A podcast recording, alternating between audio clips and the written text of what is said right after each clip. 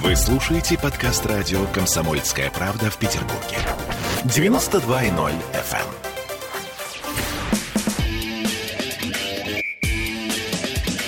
Без прокатов. Спортивное ток-шоу на радио «Комсомольская правда» в Петербурге. 20 часов и 3 минуты в Санкт-Петербурге. Это спортивное ток-шоу без прокатов. Меня зовут Сергей Соколов. Традиционно по понедельникам а после 20 на 92.0 соединяем спортивное и житейское. Я напомню, что нам не особо интересны голы, очки и секунды, поскольку мы без прокатов считаем, что спорт гораздо шире сухих цифр. Напомню, что ближайшие эфиры, вот весь август, и я думаю, что весь сентябрь э, тоже, а, мы а, отдаем итогам Олимпийских игр в Токио. Сегодня речь, на мой взгляд, э, лично мой взгляд, о самом главном олимпийском виде спорта, о плавании. У нас в гостях Кирилл Мартынович, финалист э, Токийской Олимпиады на 1500 метров вольным стилем. Кирилл, добрый вечер. Добрый вечер. И его тренер, и вообще тренер по плаванию Никита Луговкин. Никита, Добрый вечер. Добрый вечер. Ну, э, во-первых, Никита, вас э, с прошедшей свадьбой, я же правильно понимаю? Спасибо. Да. Совет да любовь, долгое лето. Мы вас поздравляем. Что Благодарю. вам ученик э, подарил на свадьбу, Кирилл? Кирилл подарил самое главное свое присутствие, искренние добрые пожелания на свадьбе, ну и очень красивую картину, на которой изображен я со своей невестой, уже женой. Вот. И вообще Кирилл так красиво на свадьбе говорил, Такое ощущение, что много лет готовился к этому. Молодец. То 11 лет готовился. 11 лет, да, я так понимаю, что да. вы э, как раз тренируете. Кирилла, ну, понятно, я думал, конверт с деньгами. Ну, ладно. А, Никита, вы больше хвалите своих подопечных или ругаете? Ну, у нас бывает по-разному. Я думаю, что мы держим баланс. Конечно, стараемся больше работать через положительные эмоции, потому что отрицательные всегда приводят в итоге к отрицательным результатам, как минимум взаимоотношения тренер-спортсмен, так и зачастую к результатам. Есть спортсмены, которым нужна более жесткая рука, но это индивидуальный подход. Большинство спортсменов понимает все, если с ним разговаривать адекватно, если любые свои действия подтверждать здравым смыслом, тогда не нужно ни кричать, ничего особо делать. Так иногда для души немножко. Но мы в мае перед Олимпиадой с Кириллом а, встречались здесь в студии. А, многие аспекты обсудили. Он как раз тогда указал, что вы не орете на своих подопечных. Это бессмысленно получается.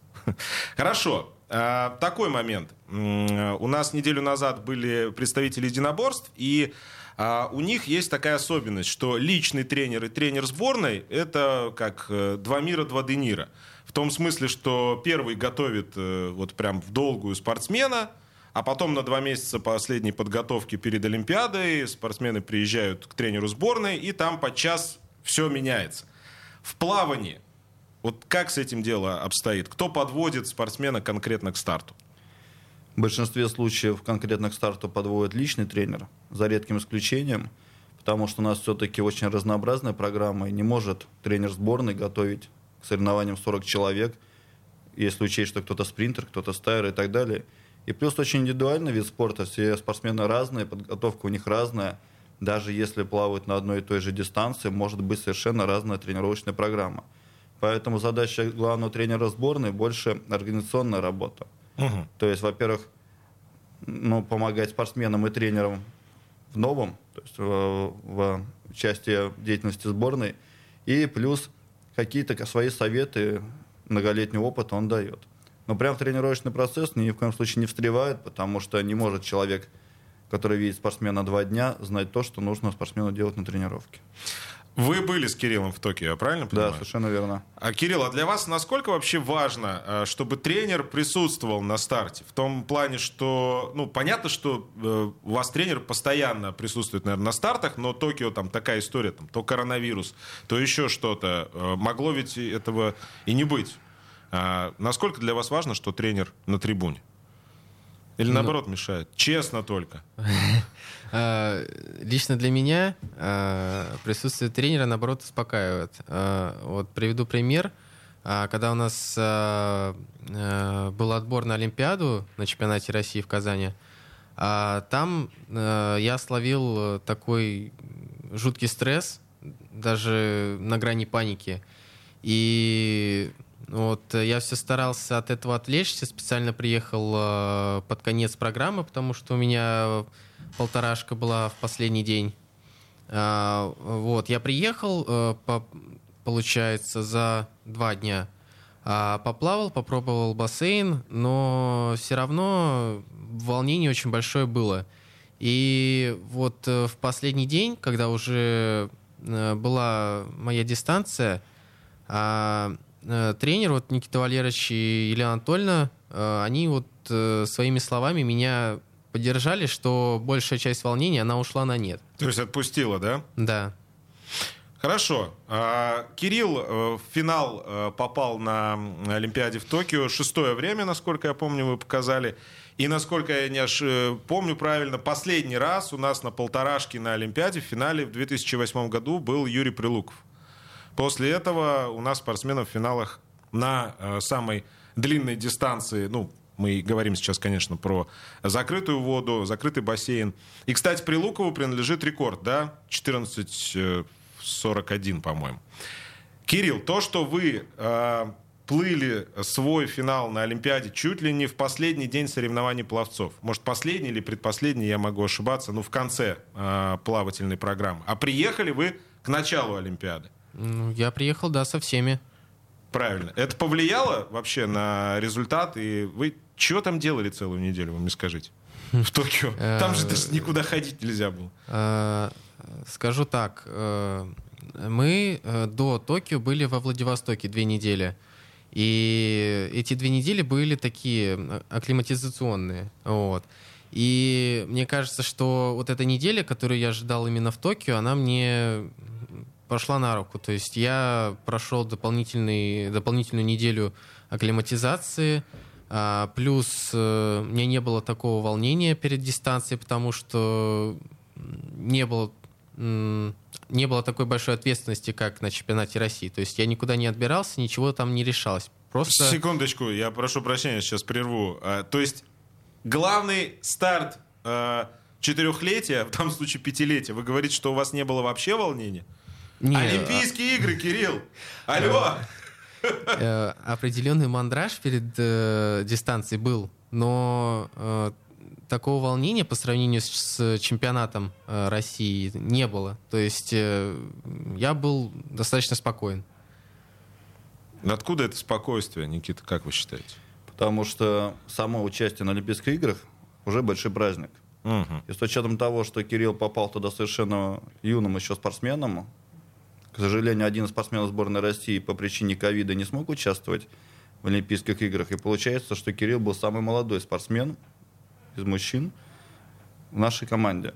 И, соответственно, само участие на, этой, на этих играх для него было большое событие. И, будучи попав туда с 20-м результатом, он мог себе позволить выступить максимально хорошо, но при этом без волнения. Вот что позволило ему с 20 места подняться на шестое. То есть у него было огромное желание проплыть быстро, но при этом не было груза ответственности, что он что-то кому-то должен, что-то должен показать. Он мог показать себя для себя, для своей семьи, для тренера, для страны, но при этом его никто ничему не обязывал. Ну, это, наверное, самое лучшее состояние, да, Кирилл? Да. А, восемь человек в Токио от Санкт-Петербурга поехало. Никита, я правильно говорю? Восемь, да. Восемь. И все без медалей. Это вообще как? И почему? Есть ответ? Да, конечно, ответ есть. Нет, во-первых, потому что в нашей, в принципе, питерской команде, которая ехал на Олимпиаду. Ну и, к сожалению, в питерском плавании на сегодняшний нет, день не спортсмена готового на мировом уровне бороться за олимпийскую медаль. Прям вот ехал, чтобы ехал за ней. Есть Андрей Минаков, который претендовал на олимпийскую медаль, но все-таки претендовал в эстафете. И он конкретно в эстафете сделал все хорошо. К сожалению, у других ребят не все получилось. Индивидуально он четвертый. Uh-huh. Была девочка-брассистка Женя Чекунова, совершенно совсем еще молодая. Да, тоже был определенный расчет на нее, но тоже два четвертых места с хорошими результатами. Но оказались девушки, которые постарше на 5-10 лет, более сильные, более уверенные на данный момент. Вот, и другие ребята, которые ехали туда, их потолок плавания был в финал Олимпийских игр. Поэтому никаких таких ужаса никакого не произошло. А скорее всего у нас есть ребята, которые на следующей Олимпиаде могут завоевать не одну медаль, а может быть даже 3, 4, 5. Потому что вот эта молодежь, она как раз войдет в возраст, когда они будут уверены в себе, они будут готовы бороться со взрослыми, уже с, за такими матерыми спортсменами, и мы будем через три года радоваться, я думаю, не одной медали, а гораздо больше. Мгм. То есть это такой, в том числе, задел э, на будущее. Ну ладно, а, Кирилл, вы своим шестым местом довольны? Да, вполне. И временем. Я так понимаю, что с чемпионата России сколько там? 5 секунд слетело? Но Почти. если брать э, предварительный, предварительный этап, то я скинул, получается, 7,5 секунд. Мгм. а, даже чуть побольше. А в финале получается 5. Да. По поводу возраста, у нас 50 секунд до рекламы. Никит, э, какой оптимальный возраст для пловца, когда он в огне, что называется, и завоевывает медаль? Ну, я думаю, что от 20 до 25 такой диапазон возьмем, потому что, опять же, в зависимости от каждого человека индивидуально, кто-то и в 16 выстреливает. Ну, там Но Майкл нас- Фелпс, да? Да, но если мы берем оптимальный вариант, наверное, когда человек развился, он готов, это 20-25. Мгм. У Кирилла все предпосылки есть к этому? Конечно, ему пока 19. Еще пару Олимпиад придется поработать. Пару? Конечно. Вы еще на пару Олимпиады готовы? А то он э, в 24 там он за- заканчивает. Ну, коротко, готовы? Да, Кирилл? готовы. Готовы. Хорошо, друзья, а мы готовы продолжать нашу программу. Это э, спортивное ток-шоу без прокатов. Мы вернемся сразу после рекламы. Говорим сегодня о плавании. Нам тренироваться, только растренировываться. Спортивное ток-шоу без прокатов. Вы слушаете подкаст радио «Комсомольская правда» в Петербурге. 92.0 FM. эм. Я слушаю радио КП, потому что здесь самая проверенная и оперативная информация. И тебе рекомендую. Радио «Комсомольская правда». Свидетельство о регистрации средства массовой информации серии Л номер ФС 7758-442 от 25 июня 2014 года. Выдано Федеральной службой по надзору в сфере связи, информационных технологий и массовых коммуникаций России. Для лиц старше 12 лет. Радио «Комсомольская правда». Спорте нет вредных привычек. Есть приятное нарушение режима. Спортивное ток-шоу без прокатов. 2017 в Санкт-Петербурге. Продолжаем. Друзья, сегодня, напомню, в гостях Кирилл Мартынычев, финалист Токийской Олимпиады на 1500 метров вольным стилем, и его тренер Никита Луговкин. А, кстати, нарушение режима, вот у нас тут наш лайнер прошел. А, нарушение режима в плавании. Как, как оно выглядит, Никита? Только не говорите мне, что нет этого нарушения режима, ладно? Нарушение режима в чем? Панч. Опустим вопрос. Хорошо, хорошо. В подготовке. Но опять же зависит от того, насколько часто нарушается все и насколько сильно нарушается. То есть я на самом деле отношусь к тем людям, которые считают, что нет единого пути, прям определенно можно от- отходить немножко в сторону. Могут быть какие-то небольшие нарушения, если это не система. Как говорится, если немножко, то не вредно. Вот. То есть в любом случае бывают у нас и заминки и по тренировочному процессу, и по здоровью, и семейные какие-то дела у каждого. Да, мы там, опять же, не говорим там, о нарушениях как, э, режима дня там, или да, какого-то поведения. Вот, все бывает в жизни. Поэтому, если это происходит, ничего страшного нет.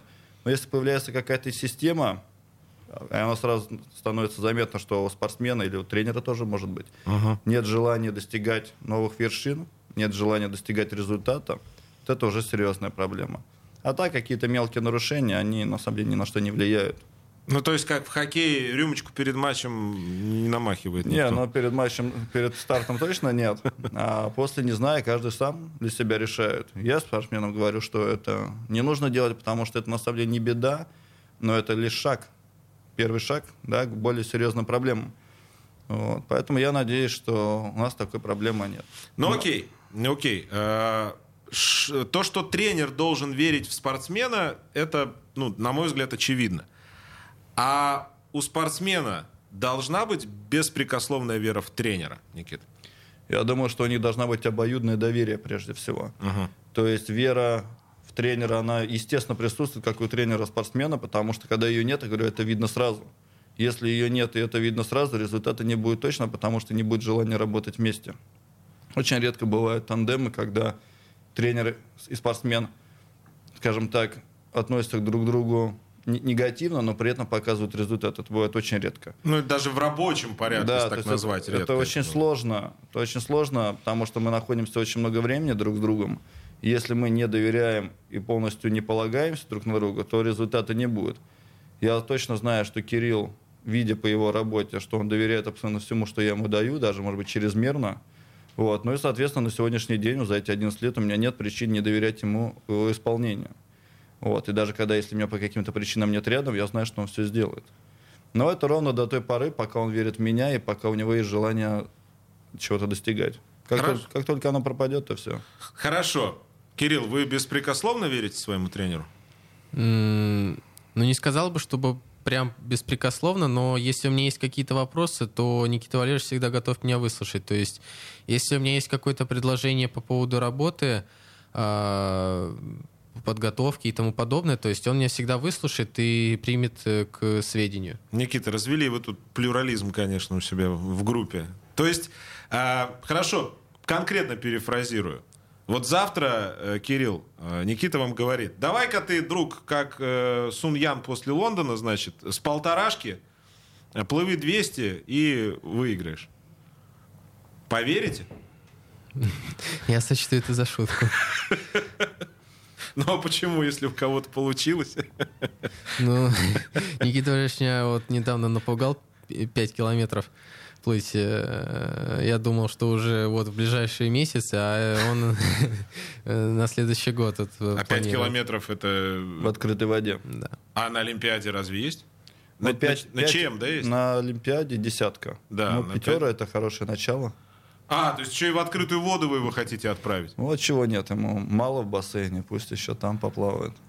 Сколько вы в мае разго... Э, мы разговаривали с вами об этом, Кирилл, вы называли цифру, сколько вы в бассейне проводите в воде днем на сборах? Там часа 4, по-моему, получается. Да, суммарно 4 часа. Ну, будет 6, получается. То есть ты после завтрака э, занырнул и к ужину вышел, получится так.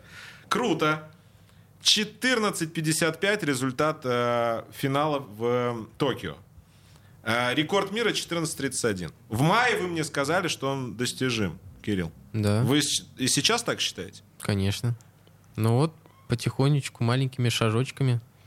Иногда даже двумя сразу или одним большим. Вы крут, реально. Я сейчас без иронии это говорю. Такое легкое отношение, Никит, вот к авторитетным результатам, это только вот свойство молодости или какая-то особенность характера? Нет, потому что он с самого начала, каждый результат, который он получал, он добивался его трудом. То есть, можно сказать так, он приехал на соревнования, занимал восьмое место, через год приезжал, занимал первое место. Угу. На новый этап соревнования приезжает первенство Европы, занимает там седьмое место, через год первое. То есть у него всегда идет все поступательно, он знает, что если он сделает свою работу хорошо, его результаты будут расти. А мы всегда с ним говорили о том, что главное не соперник, а свои результаты. Если ты свои результаты будешь улучшать, то и соперники будут так и оставаться позади. Поэтому для него не важно, кто рядом с ним плывет, маленькая девочка или взрослый здоровый мужчина. Он работает сам, ну и, соответственно, если он плывет очень быстро, значит, они ему проигрывают. Но вы же все равно на дорожке посматриваете, Кирилл, во время э, заплыва. Ну да, бывает. Э, вот э, на Олимпиаде ориентировался по соседу. Вот мы плыли рядом с Фроловым. Uh-huh. А, вот я его контролировал, держал на расстоянии. Вот, понял, что когда он начал отставать, что мне с ним каши не сварить, и пошел дальше сам. Понятно. 20 секунд. Что нужно, чтобы скинуть? Только время? Никит, Кирилл, можно к обоим. Я думаю, что прежде всего всегда нужно ходить в тренировочном процессе как тренеру что-то новое, потому что определенная нагрузка, которая дается, организм со временем к ней адаптируется. То есть моя задача как тренера его организм чем-то удивлять, угу. вот, соответственно, его организму с этим справляться. Поэтому, то есть моя основная задача это находить для него новые пути реш... э, находить решения новых задач. Ну, то есть я правильно понимаю, что за сезон 20 секунд не скидывается? То есть мы тут сидим, думаем, ага, сейчас чемпионат мира, когда там следующий? В 22-м, да, наверное, в следующем году.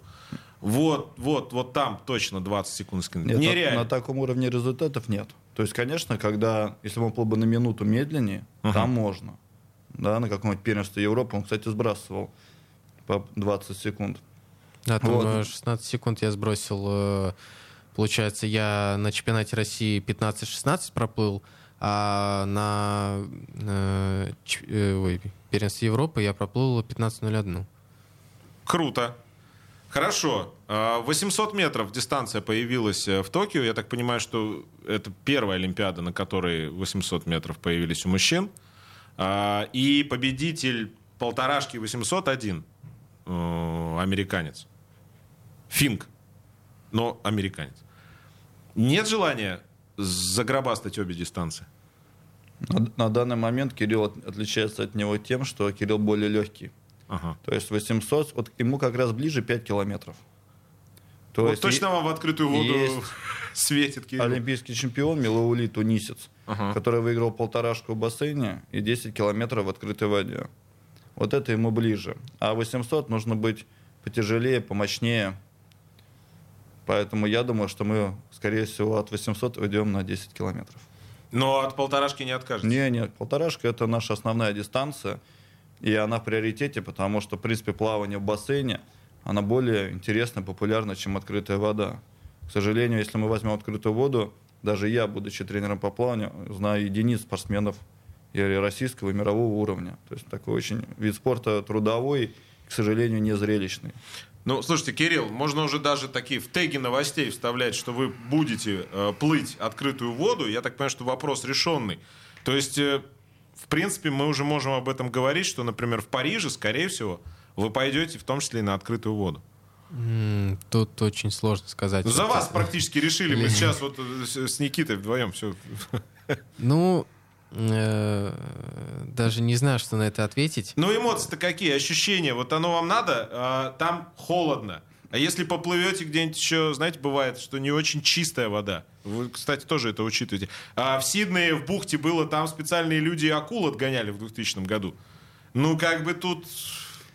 Ну вот я достаточно мерзлящий, то есть мне всегда холодно в бассейне. Ну вот работаю себя согреваю, но вот э, даже не знаю, как э, я до этого ни разу не плавал вот э, на открытой воде, то есть на соревнованиях именно.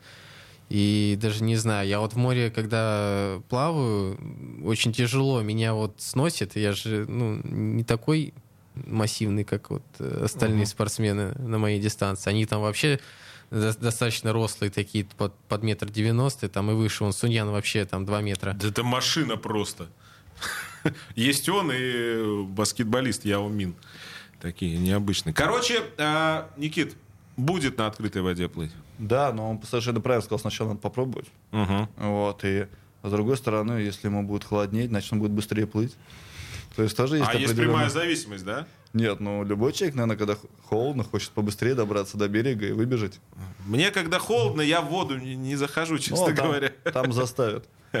Понятно. Друзья, я напоминаю, мы э, сегодня говорим о плавании. У нас в гостях Кирилл Мартынычев, финалист э, Токийской Олимпиады на полторашке, его тренер Никита Луговкин. А еще Кирилл Пригода к нам а, подключится в следующей части а, нашего эфира. Так что оставайтесь с нами. Это без прокатов. После новостей продолжим. 50% игроков бьются за деньги. Еще 50% это скрывают. Спортивное ток-шоу без прокатов. Вы слушаете подкаст радио «Комсомольская правда» в Петербурге. 92.0 FM.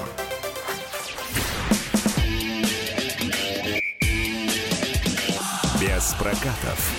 Спортивное ток-шоу на радио «Комсомольская правда» в Петербурге. 20.33 э, в северной столице. Друзья, мы продолжаем сегодня говорим о плавании. В студии у нас э, Кирилл Мартынычев, финалист Олимпиады в Токио, его тренер Никита Луговкин. А на прямой связи сейчас к нам подключается Кирилл Пригода. Кирилл, добрый вечер. Да, добрый вечер. Я правильно ударение в фамилии поставил? Я сегодня тренировался полдня. Все правильно. Ну, слава богу. Я слышу шум океана. Вы на отдыхе, что ли? Нет, я за рулем. А, понятно. Ну, э, физически на отдыхе еще? Ну, да, в принципе, но я уже плавно начал сезон, поэтому э, такого, что я лежу на шезлонге и смотрю вдаль океана, такого я не скажу. Нач- начал втягиваться потихонечку. Мы сейчас говорили э, с Кириллом, в том числе относительно того, сколько нужно, чтобы соскучиться по плаванию. Сколько вам нужно? Но э, я, если честно, еще не отдыхал до такой степени, чтобы соскучиться по плаванию. Потому что все-таки карьера пловца, она не вечная.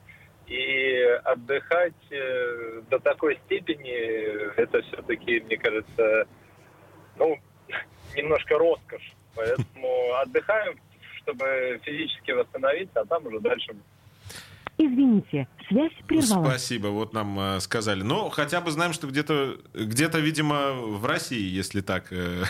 Сейчас э, еще раз свяжемся с Кириллом. Э, Я напомню, друзья, что э, прошлый месяц, август, и вот сейчас э, месяц сентябрь, который наступил, мы посвящаем героям Олимпиады в Токио, и э, в том числе и сегодня, тем более плавание, особый вид спорта, и для меня лично, ну, просто потому что я люблю его смотреть, вы не подумайте, успехов у меня в плавании э, нет никаких, э, ну и при том, что плавание это всегда особенный спорт на Олимпиаде. А, ну что там, есть у нас э, связь? Нет? Куда-то куда исчез. Ладно, пока связываемся. А, есть, есть. Кирилл, вы здесь. Да, да, я тут, я не уходил. никуда. Отлично. Нам просто прекрасная барышня сказала, что связь прервалась. Вас после Олимпийских игр спрашивали о чем-то, кроме этого шуточного видео про карантин? Вот другие вопросы были? Э, Если честно, меня вообще даже особо ни о чем не спрашивали. И я, в принципе, спокойно отношусь к этому. Но по большей части, конечно, задавали вопросы родственники и близкие люди, как все проходило. Вопросы, конечно, были разнообразные, и ответы соответствующие были. Потому что ситуация, и да и вообще Олимпийские игры уникальные. Вообще во всей истории, мне кажется. Скажите честно, вы после Олимпиады расстроены? Ну, с точки... Были, вернее, расстроены. Сейчас уже отдых там прошел, все дела. Но вот э, первое ощущение после Олимпиады все-таки, какая главная эмоция? Ну, э, первая эмоция это, что я отдал всего себя. Я сделал все, что мог, на что был готов в данный момент.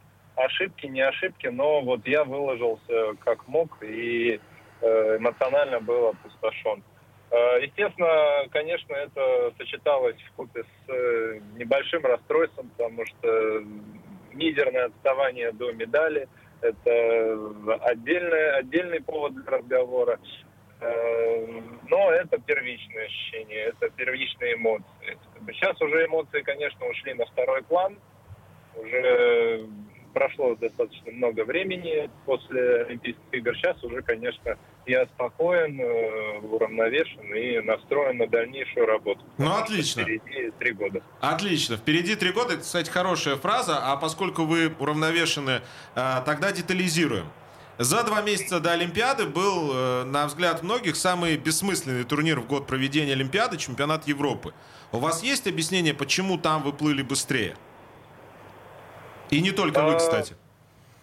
Ну, если подходить к этому вопросу комплексно, то причин можно найти много. Одна из причин, как вот мне показалось, это то, что не- не- в этом году, в момент подготовки, у нас не было, э, ну, знаете, подготовки под солнцем. Как бы для пловца тренировка в открытой воде э, на юге при теплой температуре это достаточно большое, ну, боль- большое ускорение, большую силу придает.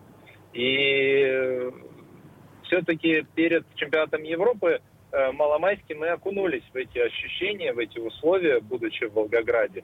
А непосредственно перед Олимпиадой мы уже все-таки больше думали о карантине, больше думали о здоровье. И, естественно, ну, вот эти вещи, они несколько отошли на второй план, что и, следовательно, немножко утяжелило процесс подготовки. Понятно. Э, Кирилл, спасибо огромное. Э, Мы вам в любом Да. случае желаем удачи, желаем побед и желаем хорошей подготовки к Парижу. Э, Спасибо вам большое. Кирилл Пригода был у Спасибо. нас на связи, участник Олимпиады в Токио. Никит, давайте еще немножко детализируем. Чемпионат России в этом году, на ваш взгляд, не рановато ли был? Потому что у нас огромное количество пловцов, есть даже таблица сравнительная, проплыли хуже на Олимпиаде, чем на чемпионате Европы. Там у Малютина, по-моему, 5 секунд на 400 э, метровке. К примеру. Ну, то есть у нас такая подготовка к Евро получилась, нет? Я вам скажу вам так, что скорее чемпионат России... Проблема чемпионата России была проблема в чемпионате Европы. Зачем мы туда поехали? То есть подготовка к чемпионату России, чтобы, во-первых, отобраться на Олимпиаду и впоследствии подготовиться к Олимпиаде, можно было сделать и спустя месяц, и спустя три месяца, как было у нас. То есть если тренер понимает, что он делает, и спортсмен, то можно подготовиться и при той, и при той ситуации. Если возвращаться к разговору о чемпионате Европы, чемпионат Европы подразумевался как простартовка. Лично для нас, меня и моих спортсменов, это был первый такой опыт таких, такого уровня соревнований. И мы делали так, как делает большинство. То есть, потому что не, не было, не из чего было взять свои знания. Но Кирилл не ездил на Евро, Кирилл правильно? не ездил на Евро, потому что он, в принципе, особенный спортсмен. И исходя из опыта уже, которых старт мы с ним проводили, я прекрасно понимал, что три сильных старта в течение трех месяцев он не вытянет. Uh-huh. То есть он как раз-таки получил, с учетом вот этих трех месяцев интервала, восстановление, новую работу и, как, как у нас называется, сброс перед соревнованием Олимпийским играм. Он прошел полный цикл. И это ему позволило проплыть быстро. То, почему другие спортсмены не смогли этого сделать, это вопрос лично к ним и к их тренерам. То есть мой второй спортсмен, который был на Олимпиаде, он проплыл на Олимпиаде быстрее, чем проплыл на чемпионате Европы и чем на чемпионате России. То есть я, я просто считаю, что для меня этот вопрос неуместен, и мне сложно на него ответить.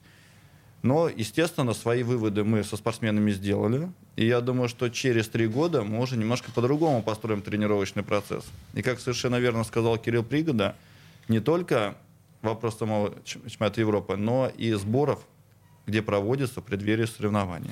Хорошо. Э, давайте тогда я по-другому вопрос тут задам, чтобы он был актуален, может быть, и для вас в том числе. Подводка спортсмена к конкретному старту, на мой взгляд, это вообще такая, ну, беда сборной России по плаванию.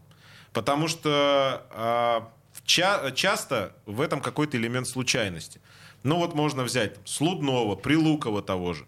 Рвут э, люди на чемпионате мира всех, от них ждут на Олимпиаде через год э, результаты. Морозова можно вспомнить, да? А на Олимпиаде мимо кассы. Это что, реально лотерея? Или все-таки можно как-то выстроить работу так, чтобы подвести спортсменов в огне вот конкретному этому старту?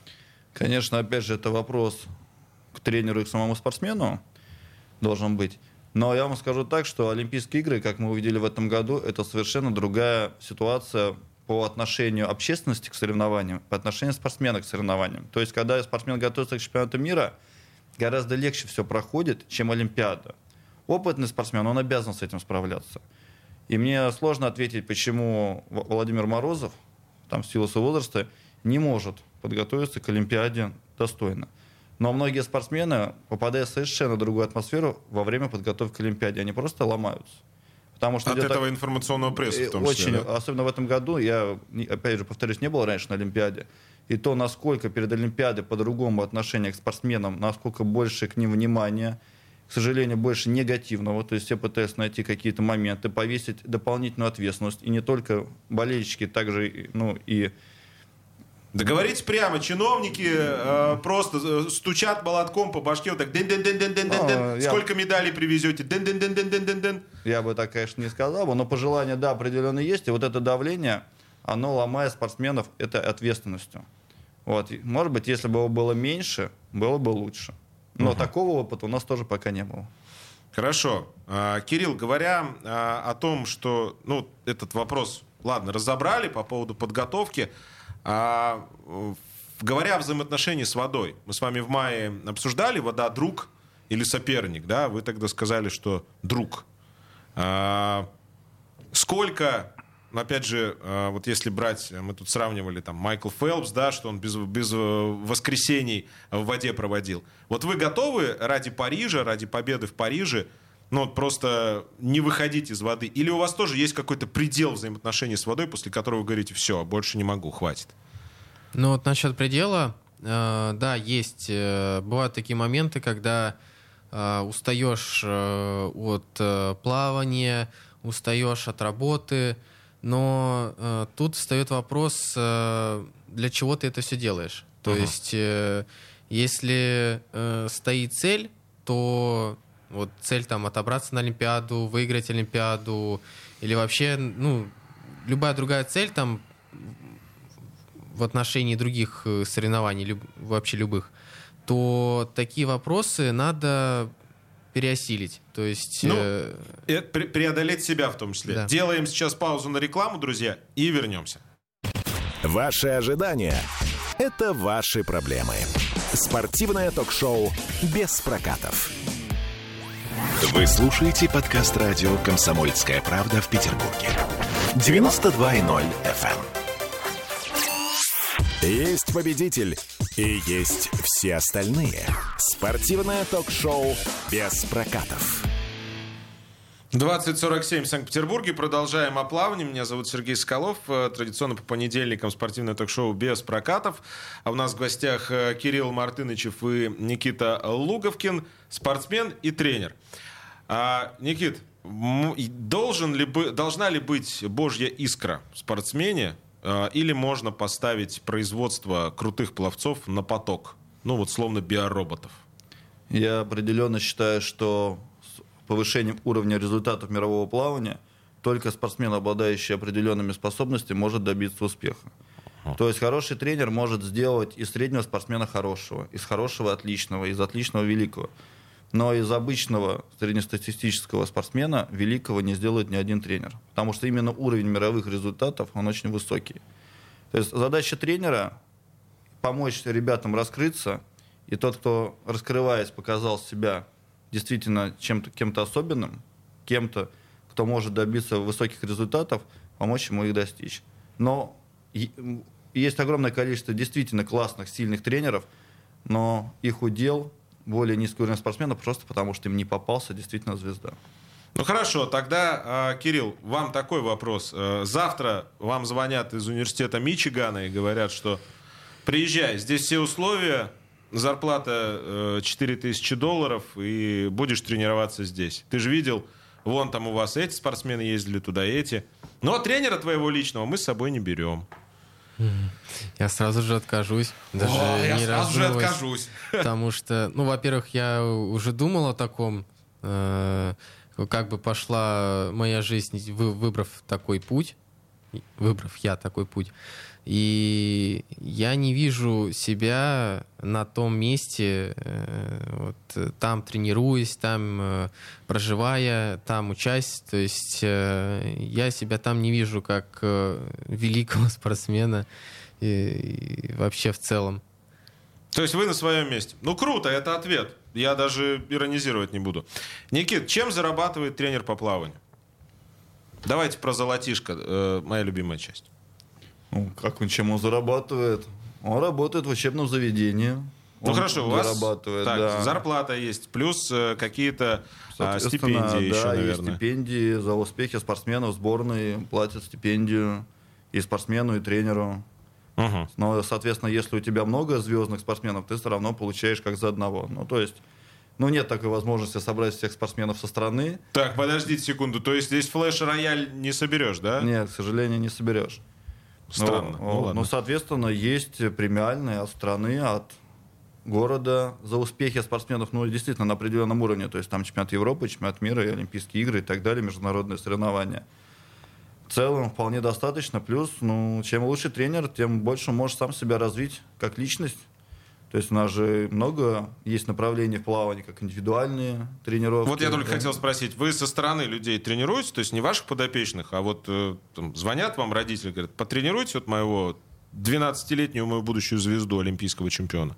Если я вижу, что я что-то могу этому ребенку дать, вы берете? Я встреч... Да, я беру его. Вот, зачастую спортсмену нужно просто мое мнение, его родителям прежде всего. Мое мнение и моя так скажем, поддержка, потому что они считают, что если тренер воспитал сильных спортсменов, значит, он может помочь всем. И, соответственно, для них зачастую важно просто мое присутствие, мои слова и вера в их ребенка. Вот. Но если они считают нужно, что нужно какое-то время его потренировать, помочь, Если у меня есть время, я этим занимаюсь. Хорошо, а взрослые к вам э, обращаются, потому что сейчас же модно, там, любительский хоккей, там чуть ли не сборы, профессиональные врачи, вот это все, лыжные гонки, там супер э, лыжи, вот люди, которым за 40. В плавании к вам приходят взрослые, которые говорят, ну, надо бы мне тут технику подправить или научите меня красиво плыть на Анапском знаменитом пляже. Желающие были, но я не беру, потому что это совершенно другая работа.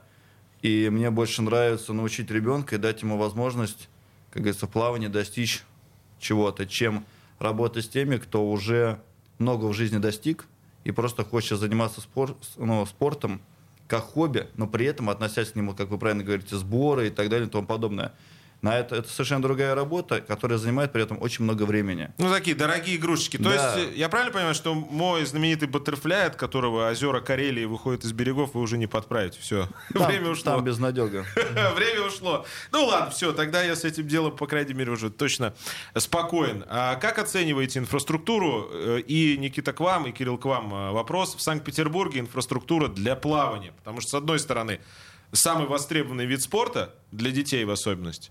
И вроде и бассейнов э, немало. Ну и мастеров, и людей, которые идут туда, тоже немало.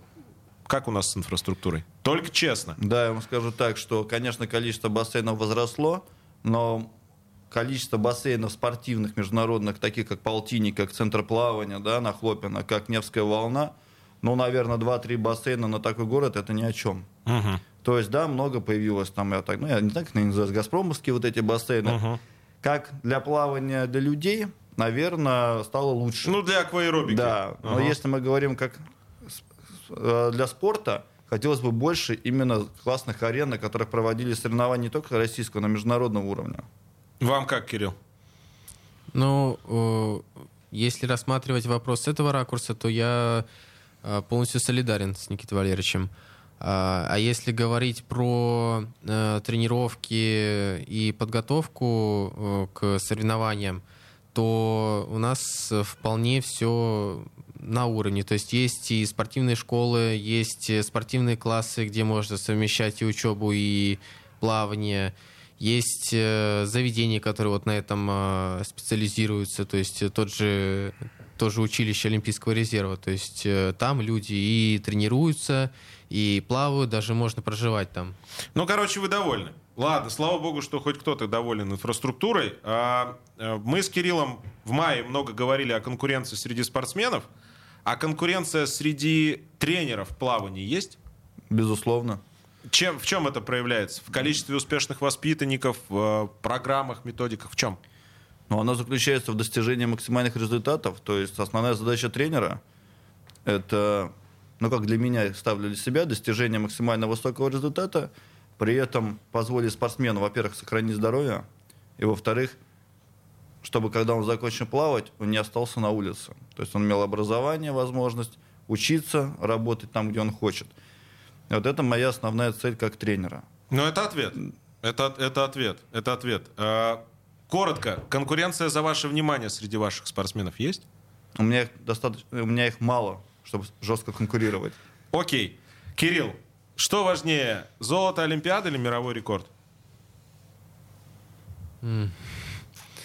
Э, Даже не знаю, как ответить на этот вопрос. Э, Что золото, что э, мировой рекорд, это все равно след в истории спорта. То есть, Это важно, да? Да. Угу.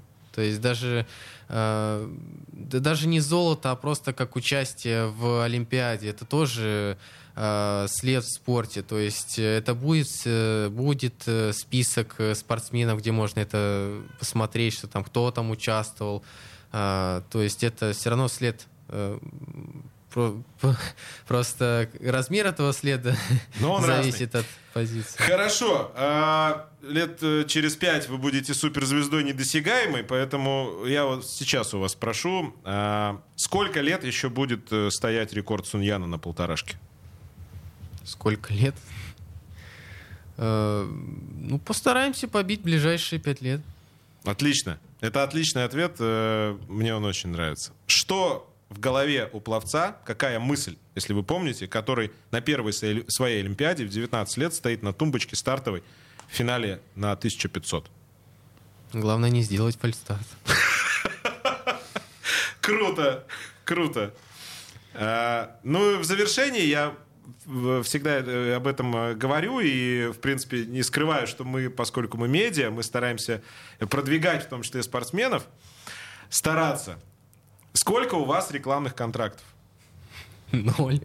Еще я не такой раскрученный спортсмен, как ну вот мы сейчас попробуем э, ваши раскрутки чуть-чуть добавить от себя, ток-шоу без прокатов. Э, друзья, э, коммерческие структуры, компании. А вы, кстати, что бы хотели рекламировать?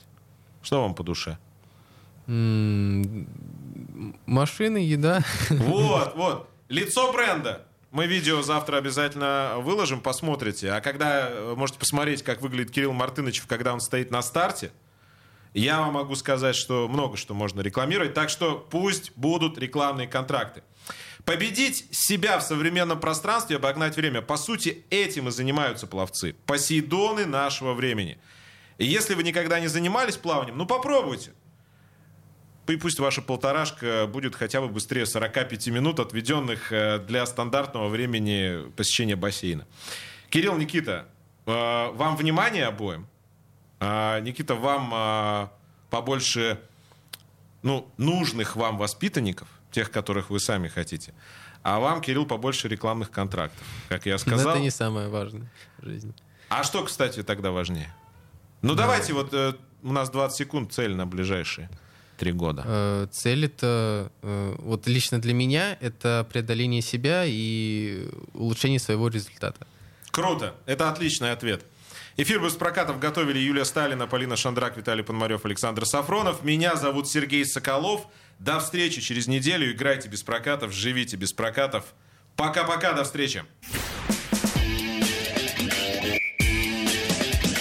Без прокатов.